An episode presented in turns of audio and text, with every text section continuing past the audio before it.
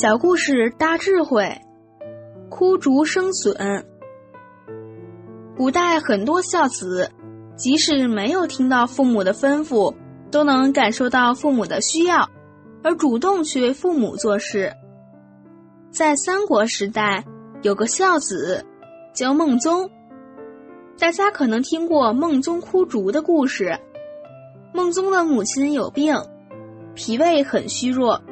已经很长一段时间吃不下东西，突然很想吃竹笋煮的羹汤。孟宗想，母亲想吃笋羹汤，假如吃不到，一定会很难过。可是冬天哪里会有竹笋呢？他走到竹园里，伤心的抱着竹子哭泣起来，不知如何是好。古人有谓“精诚所至，金石为开”。他这份至诚的孝心感动了竹子，地上竟然长出了鲜嫩的竹笋。他喜出望外，采了竹笋给母亲煮了笋羹汤。母亲吃了笋羹汤，病就好了。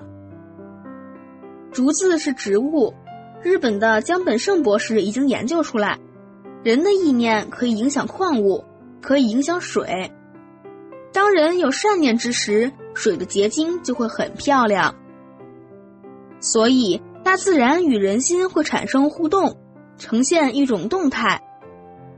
古代众多的孝子为什么能感动植物、动物，甚至于感动最凶猛的老虎？凭的都是至诚的孝心。这样的好戏，我们的老祖宗上演了几千年，我们应不应该继续演下去？当然应该。只要我们能学到他们那种真诚的孝心，一定可以在我们的人生历程中演绎出又一出感人热泪的好戏。而真正的孝子，能让父母宽慰，能让父母身体健康。